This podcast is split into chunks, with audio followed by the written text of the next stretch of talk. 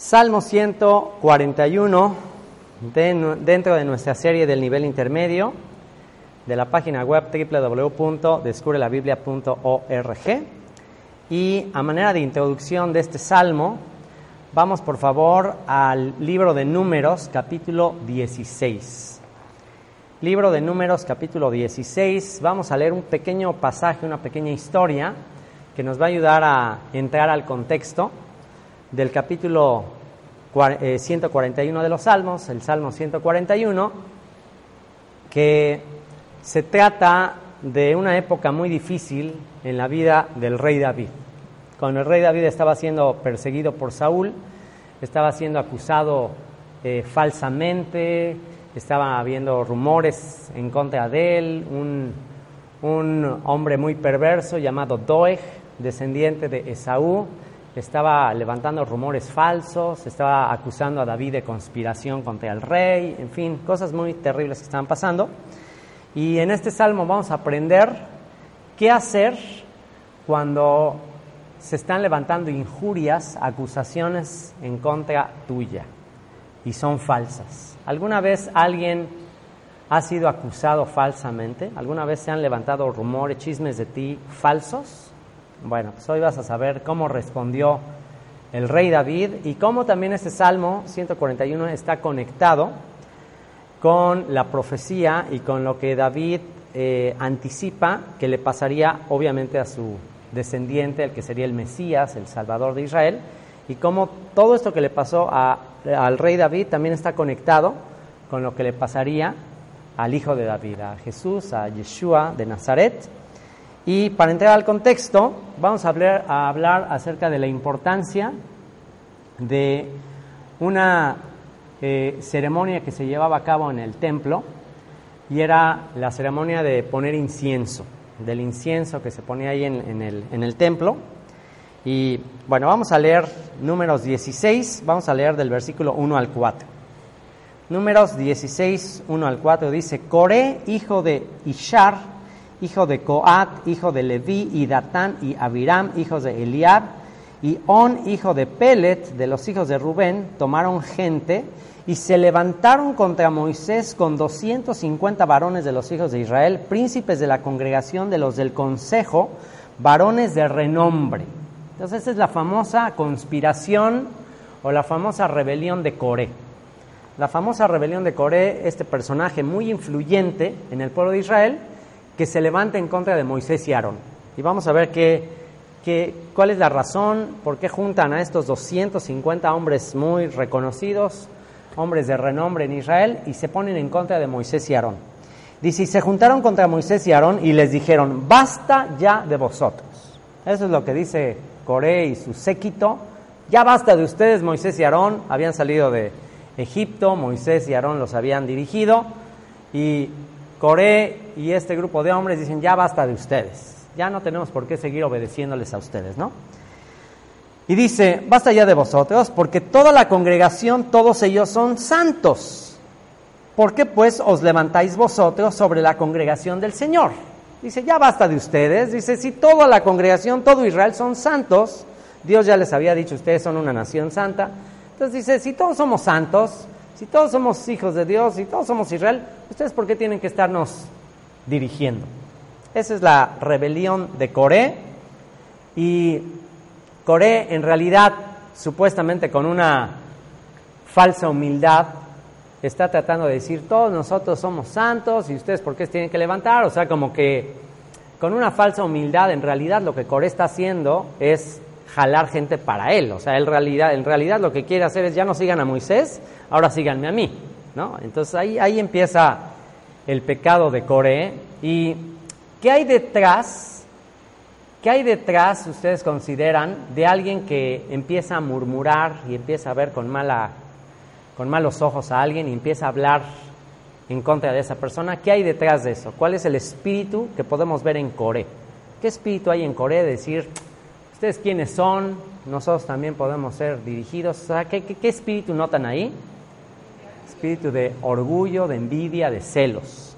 Ese es el, eso es lo que lo motiva. Por eso en la carta de Judas se habla acerca de la rebelión de Coré y se habla de un pecado muy grave de caer en esa actitud de orgullo, de empezar a, hablar mal de otro, y es exactamente lo que promueve Core. Core empieza, empieza a difamar, empieza a hablar en contra de Moisés y de Aarón, y levanta a estos hombres de renombre, y vean la reacción que tiene Moisés. Vean la reacción de Moisés. ¿Cómo te sentirías tú cuando alguien, y así públicamente, te, se pone en contra de ti? O sea, obviamente que ahí es donde Ahora sí que es lucha de orgullos, orgullo contra orgullo y se arma la bronca, ¿no? Es lo típico que sucede, se arma la bronca, un orgullo se eh, entra en choque con otro orgullo y ahí es un desastre. Pero vean lo que hizo Moisés. Cuando yo esto Moisés se postró sobre su rostro.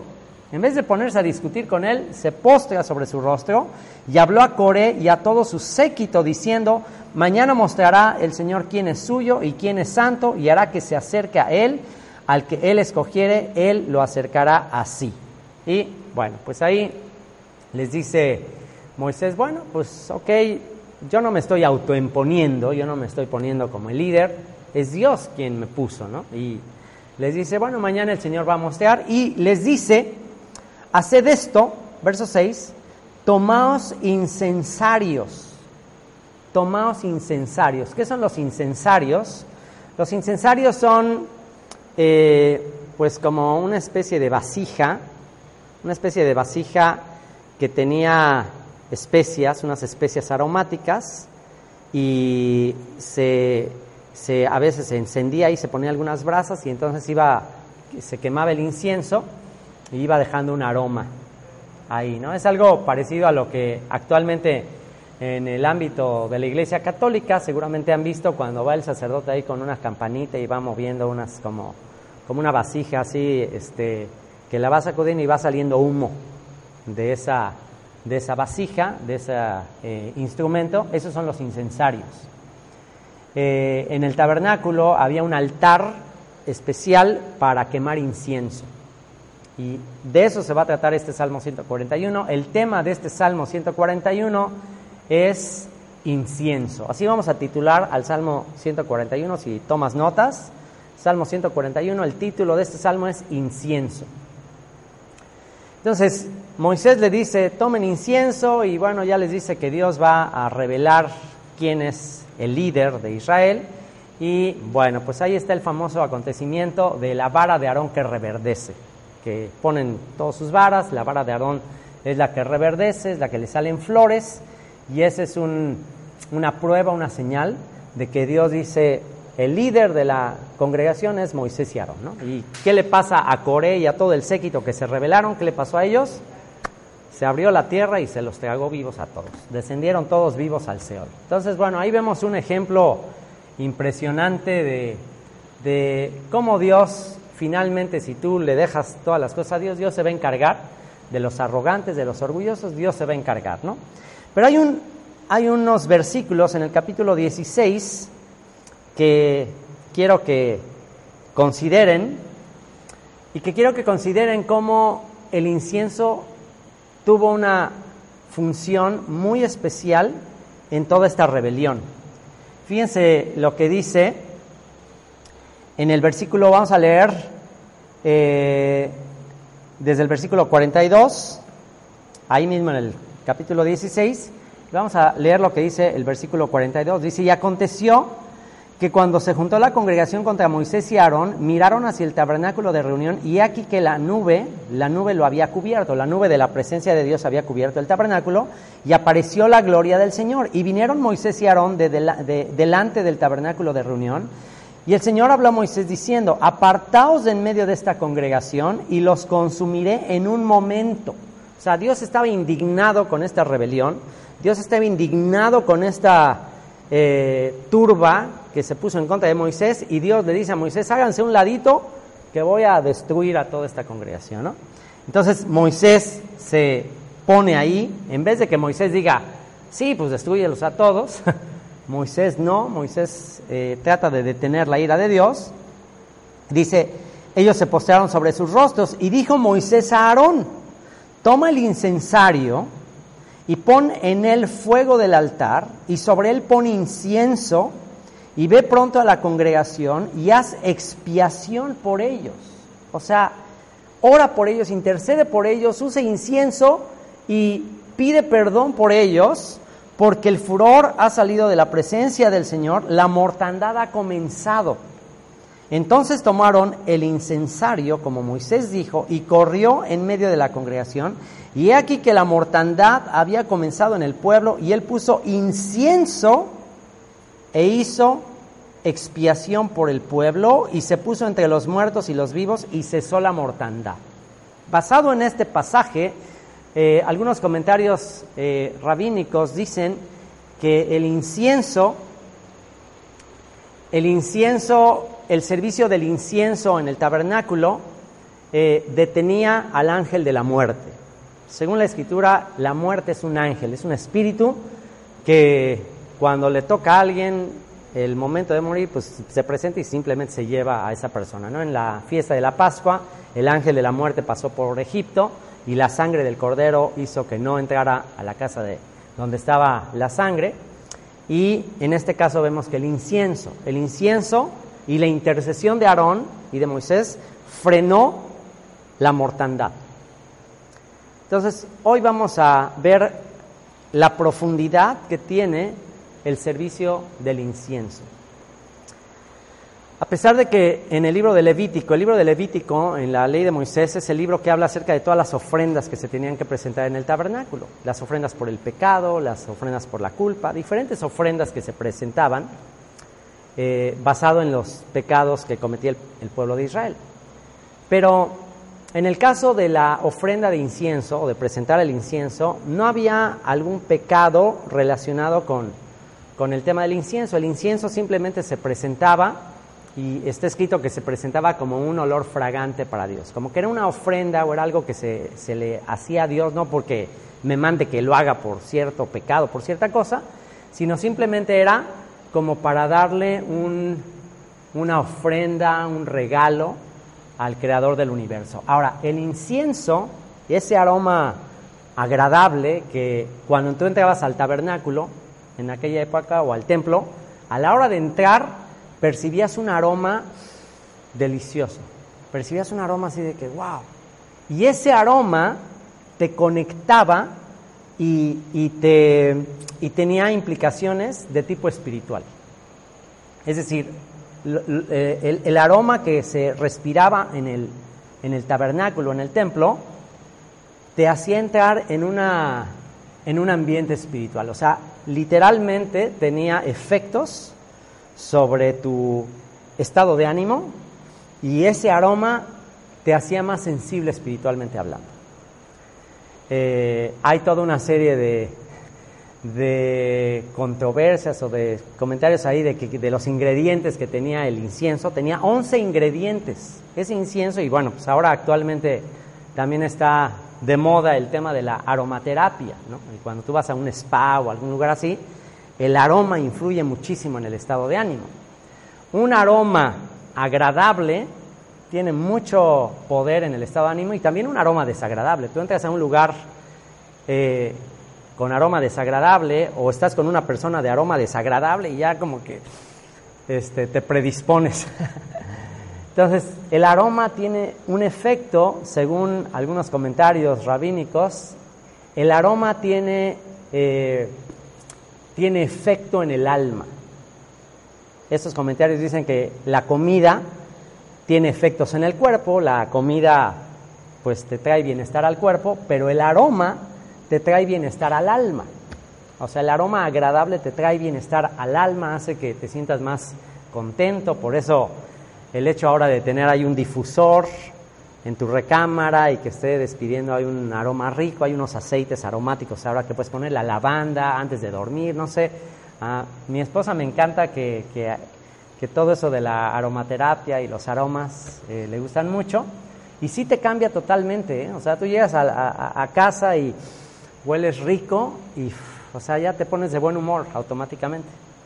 Hay algo también que me llama mucho la atención, muy interesante con respecto al tema del olfato, y es que eh, también se enseña en comentarios rabínicos que eh, el sentido del olfato es el único sentido que no intervino en el pecado de Adán. En el pecado de Adán no intervino el sentido del olfato y por eso se dice que el sentido del olfato es el más espiritual y es el más puro de los cinco sentidos.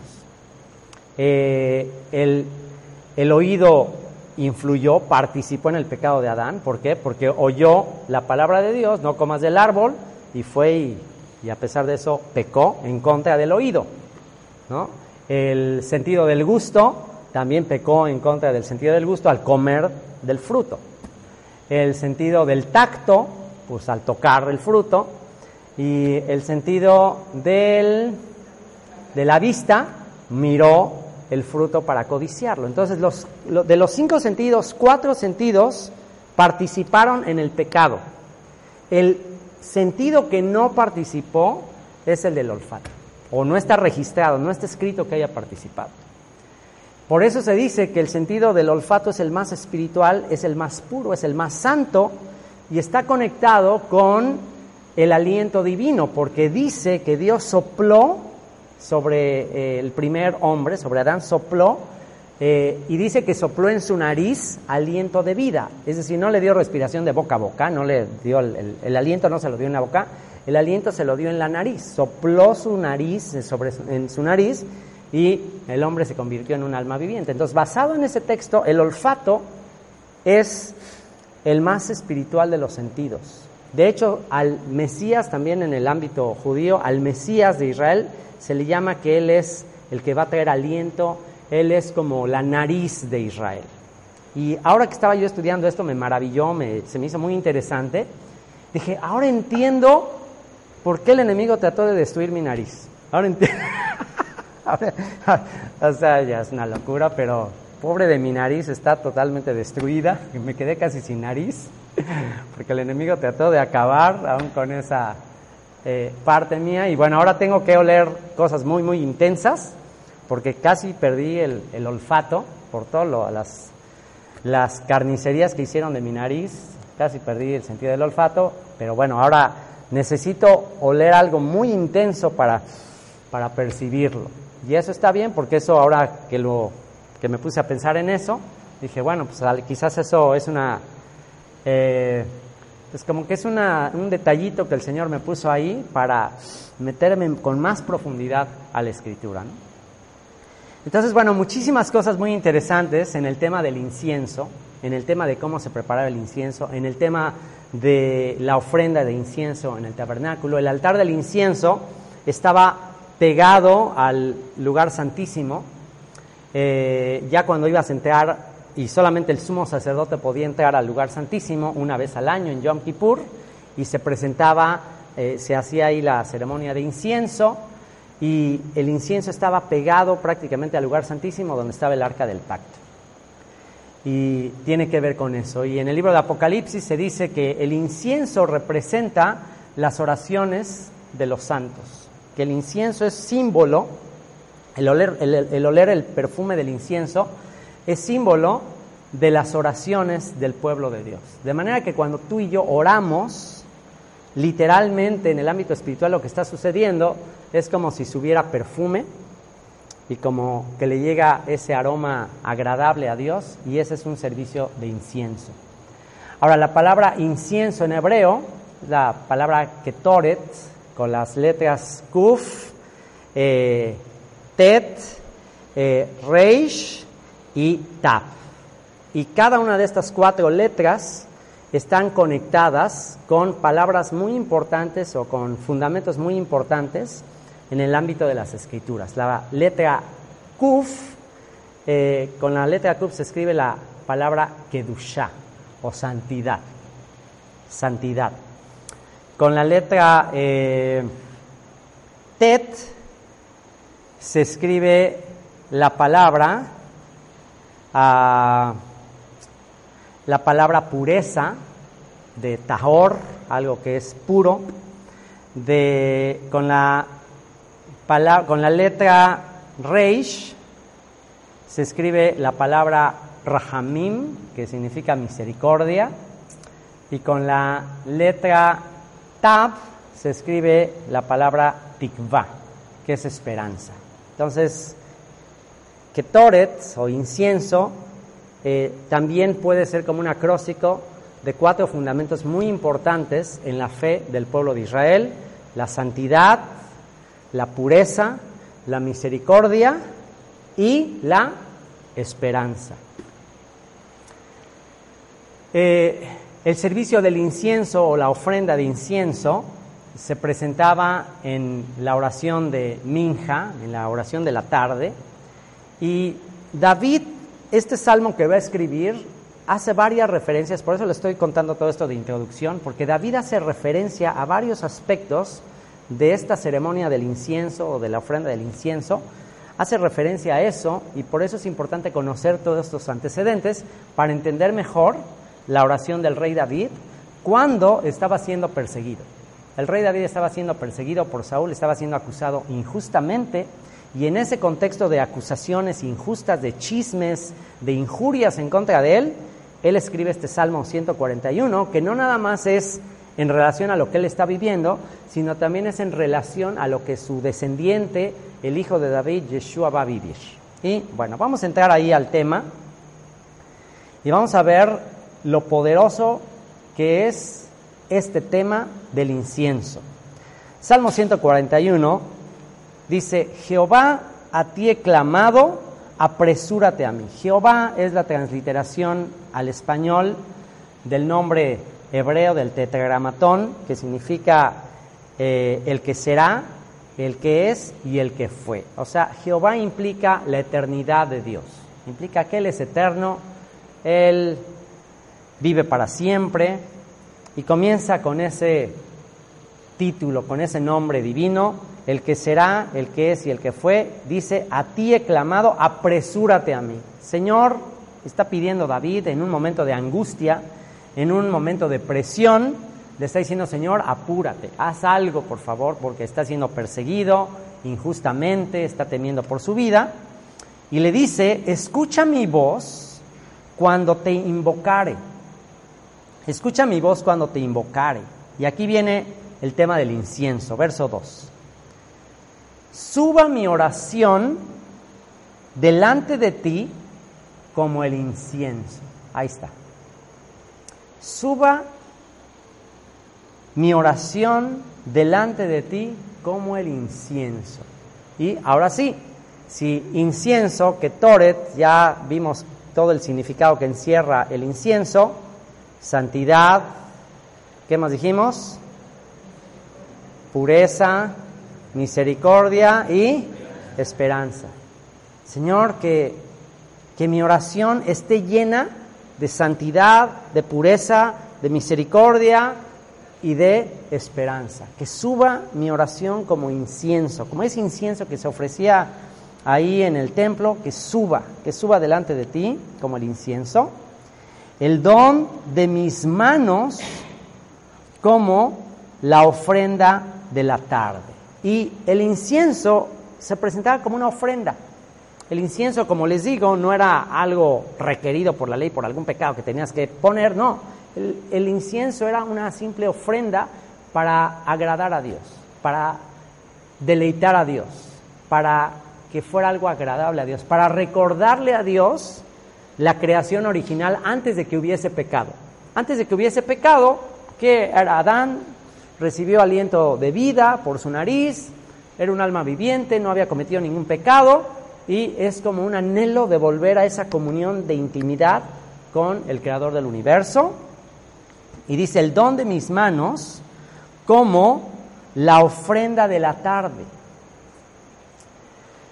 Y la ofrenda de la tarde Aquí la palabra ofrenda es la palabra minja, que es la oración de la tarde. De hecho, ¿se acuerdan que hay tres oraciones al día? La oración de la mañana, shaharit, la de la tarde, minja, es justamente esta palabra, y la oración de la noche, marib o arbit. Eh, y esta oración, y cuando se presentaba el incienso, era justamente en la, en la tarde estaba la oración en la mañana, cuando se hacían los sacrificios de la mañana, estaba el, de la tarde y luego en la noche que se llevan a cabo estos cultos ahí en el tabernáculo. Y David dice, suba mi oración delante de ti como el incienso y otra vez volviendo al tema de la relevancia y la importancia del incienso en conexión con las injurias o los chismes o los rumores en contra tuya. Fíjate, el incienso se presentaba en un lugar eh, pues muy santo, muy sagrado, pero en privado. Se presentaba pues ya prácticamente cerca del lugar santísimo, ya ahí estaba luego, el lugar santísimo, y a la hora de presentar el incienso era una ofrenda silenciosa, una ofrenda en, que se quemaba ahí el incienso, y el incienso, tuve oportunidad de oler ese incienso, es un aroma, pues ¿cómo, ¿cómo te puedo definir un aroma? O sea, ¿cómo te puedo definir a qué huele el incienso? Pero tuve oportunidad de oler ese, ese aroma en Jerusalén, en un lugar que es el Instituto del Templo, donde están preparando todo lo necesario para la reconstrucción del templo, para la construcción del tercer templo. Ahí en Jerusalén hay un instituto donde te enseñan todo lo que ellos ya tienen construido para el tercer templo. Y dentro de todo lo que tienen construido para el tercer templo, tienen una vasija, hagan de cuenta así como de este tipo, una vasija de barro, y tienen así un polvito y te dan todo el tour por ese lugar y te hacen que huelas esto y te dicen, este, así olía el, el templo. Y guau, es un aroma así impresionante, o sea, intenso, delicioso, increíble. Entonces, eh, la que era allí en aquel momento dice, no, dice, esto lo único que le falta es un ingrediente. Dice, no tiene todos los ingredientes, le falta uno y le falta uno porque no podemos estar oliendo algo que todavía no hay templo. Entonces, a propósito, no lo tienen así exacto como sería, eh, pero es muy cerca de cómo olía. Y era una, delicia, un, un, aroma así espectacular, así increíble. Pero una de las cosas que me llamó la atención en la explicación que hacían ahí de los ingredientes que tenía ese incienso, eh, especias aromáticas, plantitas, de, eh, diferentes hierbas que, tenía ese incienso, una explicación que me llamó la atención que me dieron ahí es que dentro de todos esos ingredientes y esas plantitas que se machacaban para hacer el incienso, uno de esos ingredientes tenía un olor horrible, si lo hueles solo. Dice, si hueles solo este ingrediente, apesta, huele horrendo. Dice, pero ya combinado con los otros, entonces ya produce un aroma muy agradable.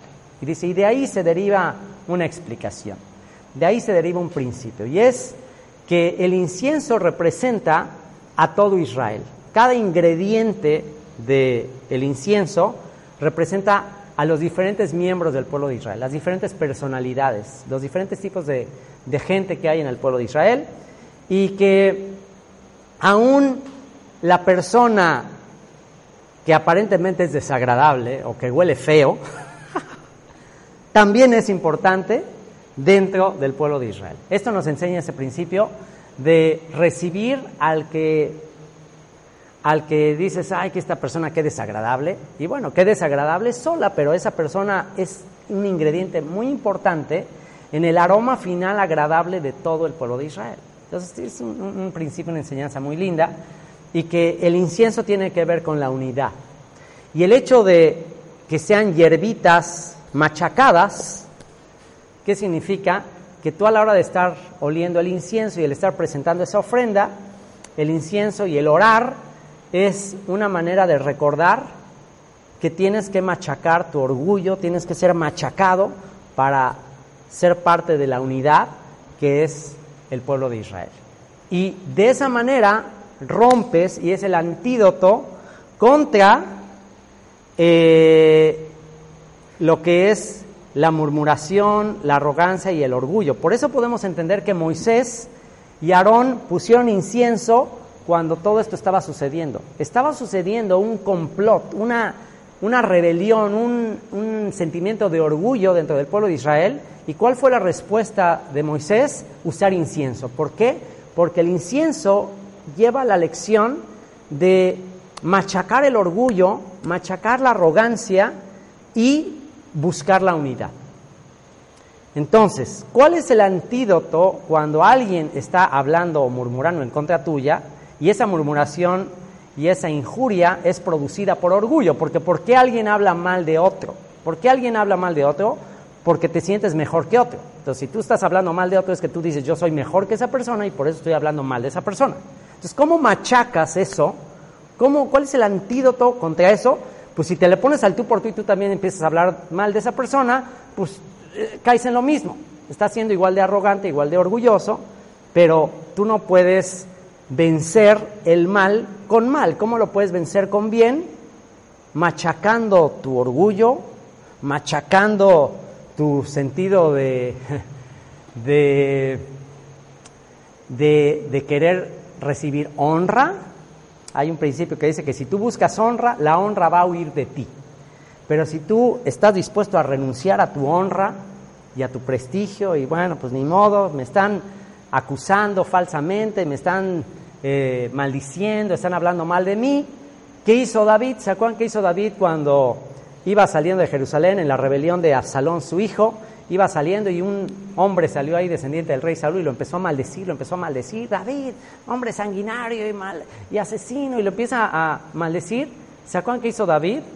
Y que un hombre suyo, un soldado, dijo, oye, ¿cómo se, cómo se atreve este a estar maldiciendo al rey? Dame chance y lo voy a matar. ¿Y se acuerdan qué fue lo que dijo David? Dijo, no, déjalo, déjalo que me maldiga, quizás Dios le envió a maldecirme. Entonces, esa actitud de David de no responder, de no defenderse, de no ponerse al tú por tú, de no vengarse, eso es justamente el antídoto en contra de la injuria. Cuando alguien esté hablando mal de ti, te estés enterando, están manchando tu honor, están este, chismeando, están diciendo cosas terribles en contra de ti, y muchas veces lo hace la gente que lo está haciendo, lo hace, medio escondidas, sin que tú eh, supuestamente te enteres, pero te enteras. Entonces, ¿qué, ¿qué haces tú? Bueno, en vez de pagarle mal por mal, te vas tú a solas, en privado, y así como esa persona en privado está chismeando de ti, bueno, tú te vas en privado y en vez de hacer lo mismo, tú presentas incienso, que el incienso representa eh, la trituración de tu orgullo, de tu sentimiento de honra, la trituración de eso, la humildad y el entender que aún esa persona desagradable que te está cayendo muy mal y que está hablando mal de ti, aún esa persona es parte del incienso y es parte de los, todos los ingredientes y vas a orar por esa persona y le vas a amar. Y hoy aprendimos eso también en, en Mateo capítulo 5. Ora por tus enemigos, ora por los que dicen toda clase de mal contra ti, mintiendo, o sea, ora para que seas hijo de tu Padre que esté en los cielos. Entonces, trituras tu orgullo, te humillas, como hizo Moisés y Aarón, se postraron y eh, presentaron ese incienso como un aroma agradable. ¿Y qué cosa puede agradar más a Dios que un espíritu contrito y humillado? ¿Qué le puede hacer más feliz a Dios? Imagínate como papás, que ves a tus hijos peleándose, discutiendo por algo entre ellos, por orgullo, uno sintiéndose más que el otro. ¿Y cómo te sentirías tú como papá? Yo aquí trato de imaginarme a mi hijo Daniel y y ahorita ya no, pero cuando eran más chiquitos, todo el tiempo estaban peleando. Imagínate el shock, el impacto, cuando están compitiendo a ver quién es mejor, lo que sea. Imagínate el impacto de uno como papá que Dani o Eli se postraran ahí y empezaran a decir, Señor, perdónalo porque no sabe lo que hace y lo amo y yo me pongo, ah, o imagínate, uno como papá, dices, ¿qué onda? O sea, está increíble, ¿no? Entonces es exactamente el mismo, el mismo sentir que queremos eh, expresarle a Dios con el fin de que Dios reciba esto como un olor fragante. Entonces, en vez de pelear, en vez de contender, en vez de vengarnos, nos ve que le presentamos incienso como diciendo, Señor, ¿yo quién soy? Sí, que hablen de mí, sí, que digan lo que quiera. Sí, Señor, a lo mejor me lo merezco. Sí, sí, sí, está bien, Señor, yo te amo, yo te adoro y yo estoy aquí para servirte. Eso es lo que justamente va a traer la unidad, eso es justamente lo que eh, va a acabar de una vez por todas con la división, con los conflictos, con los choques unos eh, con otros. Y es exactamente lo que está haciendo el rey David. Saúl lo está persiguiendo, Dog está hablando mal de él, está acusándolo injustamente. ¿Y qué hace David? Simplemente dice, eterno, a ti he clamado, apresúrate a mí, escucha mi voz cuando a ti te invocare, suba mi oración delante de ti como el incienso, el don de mis manos, este presente que yo te ofrezco, como la ofrenda de la tarde. Y la ofrenda de la tarde, que es cuando se presentaba el incienso, es la oración donde justamente eh, reconocemos que quien está en control de todo es el creador del universo. Orar en la mañana es fácil, orar en la, en la noche ya cuando nos vamos a dormir, pues también es relativamente fácil. En la mañana porque, bueno, te vas despertando, hasta, hasta se siente rico antes de empezar ya a hacer todas las cosas, tener un tiempo ahí un poquito más de, de gratitud. O sea, es como más natural, como más necesario. También en la noche cuando ya te vas a dormir, pues ya como que ya terminaste lo que tenías que hacer y ya como que es agradable. Pero detenerte a la mitad del día en tus afanes, en tus trabajos, en tus aceleres, detenerte y tener un tiempo de oración implica bastante dominio propio. Dominio propio implica la ofrenda de la tarde, dominio propio implica presentar incienso aunque no se te requiere, dominio propio implica no responder, no vengarte, humillarte, quebrantar tu orgullo y decir, Señor, no importa, todos somos importantes, todos somos necesarios, somos un cuerpo y esta persona se está levantando en contra tuya, pero no importa, Señor, y más bien en contra mía, no importa, le amo, no importa, quiero guardar la unidad, wow. Entonces, eso sí que sube como incienso, como aroma agradable, y dice el verso 3, pon guarda a mi boca, oh Señor Pon guarda mi boca. Señor, ¿podría yo empezar también a hablar y a sacarle todos los trapitos al sol a mi enemigo? Pero no, Señor, no quiero hacer eso. Pon guarda. Y esa palabra guarda tiene que, ver con los labios. ¿Para qué nos fueron dados los labios? Los labios nos fueron dados como puerta de la lengua. Entonces, cierra mis labios, Señor, que no salga mi lengua venenosa, eh, vengativa, que va a querer también hablar mal de esta persona. Por eso se nos instruye, por eso el rey Salomón nos instruyó diciendo, trata de no estar en las conversaciones de otros, o sea, no busques escuchar las conversaciones de otros, porque qué tal si están hablando mal de ti y recuerda que también tú has hablado, tú has hablado mal de otros. Entonces, por eso hay que tratar de escuchar lo menos posible las conversaciones, porque se siente muy feo oír que están hablando mal de ti. Entonces, mejor ni oír y, ni, y menos decir, por supuesto.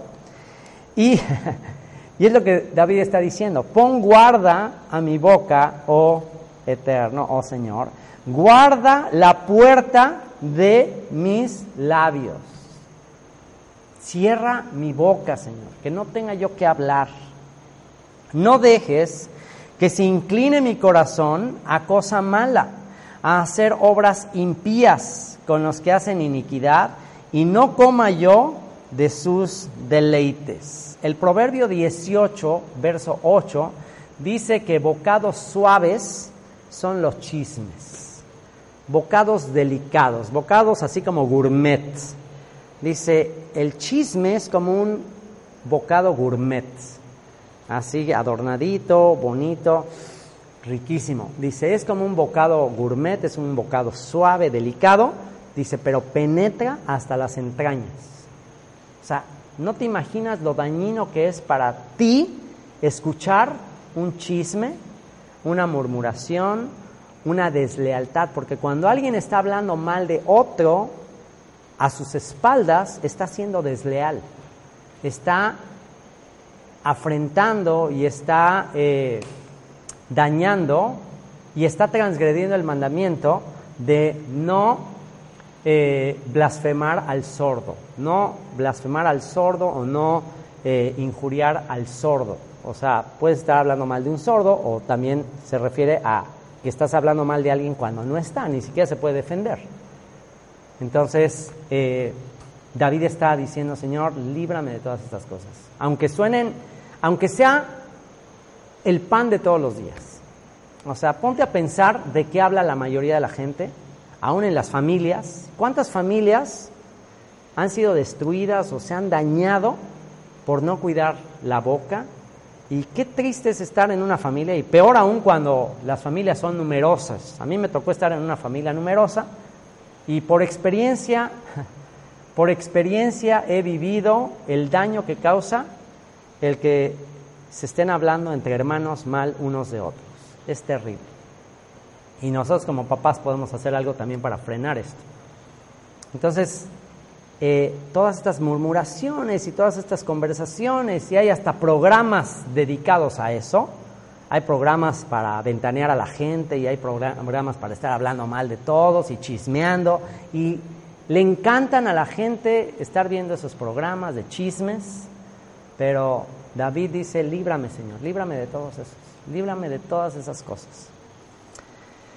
Y vean lo que dice en el versículo 5, que el justo me castigue será un favor y que me reprenda será un excelente bálsamo, que no me herirá la cabeza, pero mi oración será continuamente contra las maldades de aquellos. Y aquí contrasta David lo que los chismes, las injurias de personas hacen en contra de él, y aquí David ora para que quien le reprenda sea Dios mismo. Y dice, Señor, que seas tú quien me reprendas. Verso 5 dice, que el justo me castigue será un favor. En otras palabras, Señor, si esto es tu castigo, entonces me estás haciendo un favor. Y por eso es que David no cayó al, y no permitió que mataran a ese hombre descendiente de Saúl que lo estaba maldiciendo, porque dijo, no, a lo mejor el Señor lo mandó a que me, a que me maldiga. Entonces, bueno, eh, fíjate a qué nivel va David en su humildad de decir, bueno, Señor, si, si a lo mejor estas personas están hablando mal de, de, mí por algo relacionado contigo, por algo que tú de alguna manera me estás tratando de decir, dice, será un favor. O sea, me vas a hacer un favor de que, bueno, estoy recibiendo corrección de parte tuya y que me estás castigando, me haces un favor. Que el justo me castigue será un favor. Eh, hay gran diferencia en que un impío, un malvado esté hablando mal de ti, a que un, una, un justo, una persona creyente, una persona eh, que realmente busca a Dios, te confronta, te está diciendo cosas eh, para exhortarte, eso en lugar de rechazarlo, en lugar de rechazar a alguien que habla mal de nosotros y nos confronta y nos exhorta, en vez de eso, dice el rey David, recíbelo como un favor. Te están haciendo un favor. Hay un lema en las aerolíneas, yo que trabajé en una aerolínea eh, por muchos años, hay un lema en, la, en las aerolíneas, eh, o por lo menos una aerolínea tenía el lema de que cada que recibas una queja, la agradezcas. Dice, agradece las quejas, porque son las que te hacen mejorar. Las, las este, alabanzas o las este, los aplausos, ¿en qué te hacen mejorar? Pero cuando te critican, cuando te dicen eso está mal y tal, y mira, este, qué mal servicio, lo que sea, eso ponle mucha atención, escúchalo, ¿por qué? Porque eso te va a hacer ser mejor. Y es exactamente lo que está diciendo el rey David, que el justo me castigue será un favor y que me reprenda será un excelente bálsamo. Fíjense qué paradigma opuesto un paradigma totalmente diferente al que vemos. Nos encanta que nos digan qué maravillosos somos, que, cuán guapos, cuán bonitos, cuán elocuentes, etc. Nos encanta todo eso. Entonces, pero hay que te reprenda a mí en lo personal y en especial de mi esposa, no soporto que me esté criticando, pero sígueme criticando, está bien. Vean lo que dice, que me nada más hazlo con cariño, por favor. Dice, que me reprenda será un excelente bálsamo, pero si cambias tu paradigma y dices, bueno, a ver, detrás de lo que me está diciendo, ¿qué puedo mejorar? ¿Qué puedo aprender? ¿Qué puedo recibir para ser mejor? Y pues porque obviamente no soy perfecto, obviamente necesito mejorar y bueno, voy a escuchar.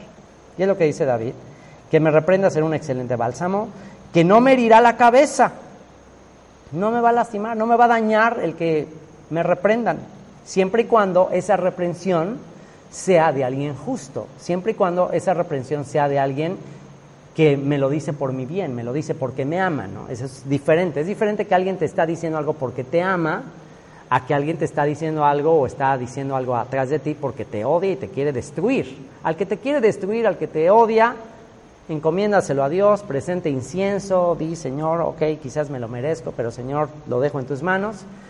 Pero si te lo dice alguien que te ama, aunque esté feo lo que te está diciendo, recíbelo, es un favor, es como un ungüento, es como un bálsamo, y va a cerrar con la parte profética. Del versículo 6 hasta el final, hasta el versículo 10, es una sección que a la hora de analizar esos textos no me quedó la menor duda que el rey David fue inspirado por el Espíritu Santo para hablar de los padecimientos de su hijo, para profetizar lo que habría de vivir el justo que fue blasfemado, que fue acusado injustamente y que obviamente David vivió esta situación. David vivió esa situación de ser injuriado, de ser ah, perseguido, pero quien llevó al máximo nivel esas persecuciones pues fue obviamente su hijo Yeshua.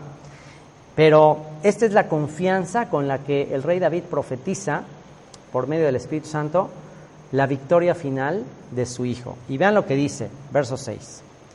Dice, serán despeñados sus jueces y oirán mis palabras que son verdaderas. Serán despeñados sus jueces. Entonces, bueno, recuerden, en primera instancia, David está eh, pidiendo ayuda a Dios porque en ese momento la máxima autoridad de Israel, que es el rey Saúl, lo está acusando injustamente y hay eh, gente influyente en Israel que también están en contra de él. Entonces él se inspira en el servicio del incienso, se inspira en lo que hizo Moisés y Aarón, y entonces aquí dice, bueno, pues si en la época de Moisés y Aarón ellos presentaron incienso, ¿y qué sucedió? Se abrió la tierra y descendieron vivos al Seol, estos que estaban en contra de Moisés y Aarón, pues también va a pasar conmigo lo mismo.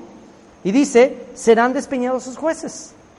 Y oirán mis palabras que son verdaderas, y esa palabra verdaderas la tradujeron como verdaderas, pero sería más correcto traducirlas como placenteras. De hecho, la raíz de la palabra hebrea que aparece ahí para verdaderas es el nombre de mi esposa en hebreo, Neomi, y Ah, y tiene que ver con esas palabras. Entonces está diciendo el, rey David, mis palabras eran placenteras, mis palabras eran de deleite y esta gente la rechazaron. Porque ¿qué, quería hacer David? Pues el rey David fue fiel, fue leal a Saúl. ¿Cómo, le, ¿Cómo se refería David a Saúl? Mi Señor, yo no le he hecho nada a mi Señor. Entonces dice, mis palabras son verdaderas, son deleitosas, no hice nada por lo cual me estén persiguiendo, pero aún así me persiguen, por tanto, que dice, serán despeñados sus jueces. Los jueces de, que me están acusando falsamente pues, serán despeñados, caerán en un hoyo, igual que, que Coré. Y si estamos hablando de esto proféticamente, del hijo de, de David, de Yeshua, pues qué sucedería con los jueces, con el sumo sacerdote Caifás y con todos los que lo acusaron injustamente, lo mismo, serán despeñados. Dios se va a encargar de acabar con los que te están acusando injustamente. Esta es una convicción que tiene el rey David y que tú y yo deberíamos de tener. No te preocupes, el que está acusándote injustamente se le va a regresar. Botellita de Jerez, todo lo que diga será al revés. Pero tú mantente humilde, tú mantente fiel, tú no rechaces la reprensión, tú eh, mantente en tu vida como un olor fragante, tú ora, encomiéndale al Señor tu causa y el Señor se va a encargar de todo lo demás. Lo que hizo Moisés y Aarón. Serán despeñados sus jueces y oirán mis palabras que son verdaderas o placenteras. Dice, como quien hiende y rompe la tierra, como quien hiende y rompe la tierra, o como quien abre, eh, o como quien cava y rompe la tierra como alguien que escarba en la tierra, dice, son esparcidos nuestros huesos a la boca del Seol. Y por esto yo tuve la convicción, por esto que dice aquí, tuve la convicción de que esto se está refiriendo eh, proféticamente a Yeshua y a todos los seguidores de Yeshua que van a ser esparcidos y van a ser eh, como huesos secos y que van a ser despreciados, van a ser como ovejas de matadero y como el mismo Yeshua. ¿Qué hicieron con Yeshua? ¿Qué trataron de hacer en contra de él? Pues literalmente levantar testigos falsos y por esos testigos falsos lo acusaron y lo mandaron a dónde? Lo mandaron al sepulcro. O sea, literalmente en el caso de Yeshua, en el caso de David no fue así. Al final David fue ungido como rey. Al final David se libró de esa persecución del rey Saúl. Pero en el caso de Yeshua, él sí fue al extremo y ahí sí testigos falsos, jueces falsos se levantaron en contra de él y literalmente lo, lo mandaron al sepulcro, literalmente. Pero ¿cuál es la esperanza? Fíjense lo que, con lo que va a cerrar. Por tanto, o sea, Señor, esto me hicieron, me mandaron al Seol, pero vean lo que dice, por tanto, a ti, oh Jehová, o el que será, el que es y el que fue, Señor, miran mis ojos. Ok, ya me llevaron al extremo de matarme, pero ahí en el sepulcro mis ojos miran a ti, en ti he confiado, no desampares mi alma. Y esto está conectado con otro salmo profético de David, en el que dijo, no dejarás mi alma en el Seol, ni permitirás que tu santo vea corrupción. Entonces, Señor, tú sabes que injustamente me mataron, injustamente mandaron mi alma al Seol, pero, ¿qué dice? No vas a desamparar mi alma, guárdame de los lazos que me han tendido, guárdame de estas trampas, esta trampa que me han tendido, y de las trampas de los que hacen iniquidad, caigan los impíos a una en sus redes, mientras yo pasaré delante. ¿Y por qué tiene David la confianza de que el Señor lo va a sacar de esta, de esta persecución? Él va a salir adelante y sus angustiadores van a caer en sus propias redes, en sus propias trampas. ¿Qué convicción histórica tiene él de eso? La rebelión de Coré. La rebelión de Coré. Entonces, mientras David sepa que él es el elegido de Dios, el ungido de Dios, pues no importa lo que digan en contra mía, final finalmente no están hablando en contra de mí, están levantándose en contra de ti, Señor. Yo voy a mantener una actitud de humildad, de confianza, de quebranto, como el incienso que se quebrantaba. Y Señor, yo voy a confiar en que tú vas a librar mi alma del sepulcro. Así que el servicio del incienso, recuérdalo. La próxima vez, la próxima vez que escuches que no deberías de haber escuchado de entrada, cuando alguien te diga, oye, ¿sabes lo que andan diciendo de ti? Diles, no quiero saber, no quiero saber. Por favor, no me digas, no quiero saber. Pero si se te chispoteó y lo oíste, ¿qué vas a hacer? ¿Te vas a defender? ¿Vas a hablar mal? ¿Qué vas a hacer? Vas a presentar en el momento de más ocupación, en el momento de que quieres apresurarte, vas a presentar incienso. ¿Y de qué manera vas a presentar incienso? ¿Qué es el incienso simbólicamente actualmente? Oraciones. Oraciones. Ok, no hay un templo físico al cual podemos ir a presentar incienso, pero sí podemos orar. Y cuando estés orando, piensa en ese incienso.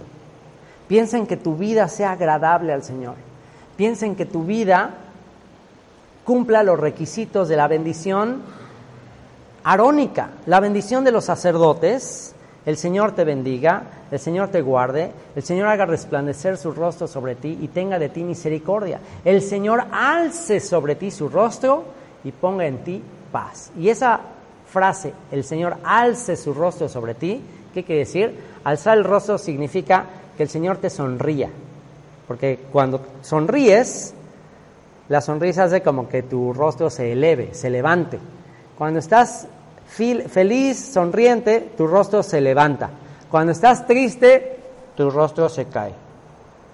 Entonces, ¿cómo se puede elevar tu rostro? ¿Cómo puedes hacer que el rostro de Dios se eleve, sonría? ¿Cómo? cuando ve en ti y en mí una actitud de humildad. En otras palabras, la bendición de Aarón, la bendición de los, eh, de los sacerdotes, es una, es una oración para que los hijos de Israel le caigamos bien a Dios. Porque si tú y yo le caemos bien a Dios, ¿qué crees? Si tú y yo le caemos bien a Dios, ya le hiciste, ya le hiciste en la vida. Cuando tú vas a una oficina de gobierno a hacer un trámite, y eso lo hace muy bien mi hermano Fer, bendito sea Dios por mi hermano Fer, porque Fer tiene una cualidad para caerle bien a, a la gente, a los empleados en el gobierno, para hacer trámites, tiene una cualidad impresionante. Entonces, ya una vez que ya le caíste bien a la secretaria, al, al, funcionario, ya le hiciste porque te van a facilitar todas las cosas. En cambio, si le caíste mal, no te la vas a acabar. Te van a poner trabas y trabas y trabas hasta, y no, no, no te la vas a acabar. ¿Y cuál es el secreto para caerle bien a Dios y a la gente? Hallarás gracia delante de Dios y de los hombres. ¿Cómo puedes caerle bien? El secreto es Dios resiste a los soberbios, pero da gracia a los humildes. Y ponte a pensar a ti qué hace que una persona ya de entrada ya te caiga bien. Si, ¿Acaso no una persona que la ves humilde, sencilla, servicial, te cae bien ya de entrada? Y en cambio una persona arrogante que llega ya a, a gritonearte, a golpearte la mesa, pues ya, ya, ya de entrada no te dan ganas de ayudarlo. Entonces la próxima vez que escuches, sepas de la actitud de arrogancia por la cual alguien habla en contra de ti, porque finalmente eh, la raíz de la murmuración es el orgullo, bueno, la próxima vez que te lleguen comentarios de orgullo, de arrogancia en contra tuya, ¿cuál es el antídoto contra el orgullo y la arrogancia que se levantan en contra de ti? El antídoto es lo opuesto, la humildad.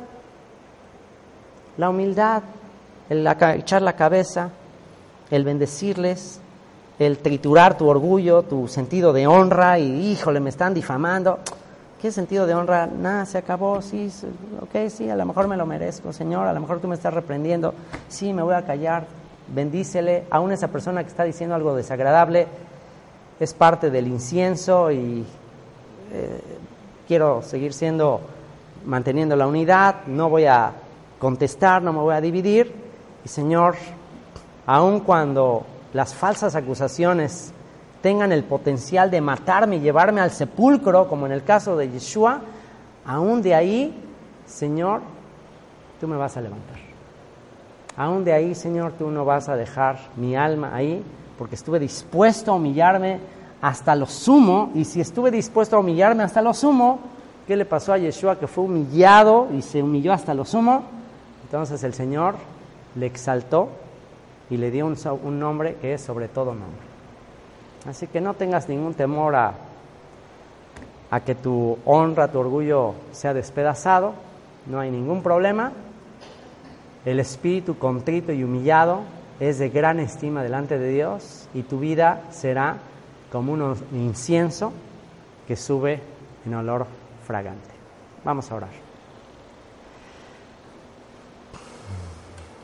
Padre, te damos muchas gracias por este Salmo 141, Señor. Gracias por todo lo que estamos aprendiendo de el rey David.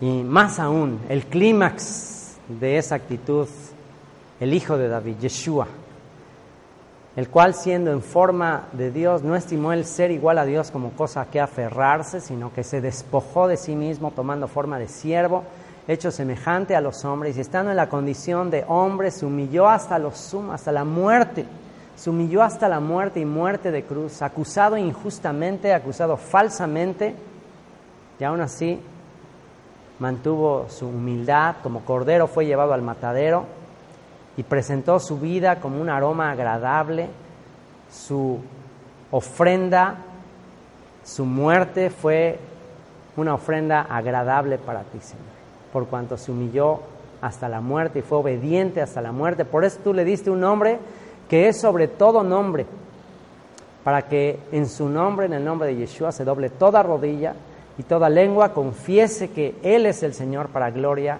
de Dios Padre. Te damos gracias, Señor, por esta lección, por este antídoto. Y, Señor, líbranos de escuchar chismes, rumores, injurias. Líbranos de todo eso. Ayúdanos a concentrarnos en todo lo bueno, todo lo puro, todo lo justo, todo lo que es de buen nombre.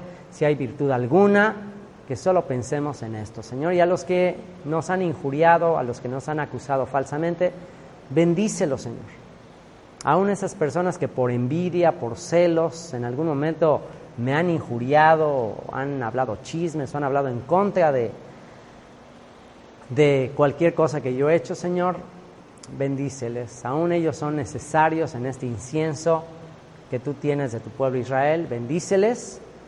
Y Señor, si tú me estás reprendiendo también, es un bálsamo, es un ungüento y es un favor que me haces para ser mejor cada día. Bendito seas por ello. En el nombre de nuestro Salvador Yeshua. Amén. Muchas gracias por haberte tomado el tiempo para escuchar esta grabación. Si quisieras escuchar más grabaciones como esta, visita nuestra página web donde tenemos comentarios de todos los capítulos de la Biblia www.descubrelabiblia.org. Te dejo con dos canciones. La primera la compuso mi hija hace algunos años la letra expresa mi oración de que Yeshua, la estrella de la mañana, ilumine tu alma. Y la segunda la compuso un servidor, después de descubrir y comprender el mensaje de la Biblia y ser iluminado por la luz de esa estrella resplandeciente de la mañana.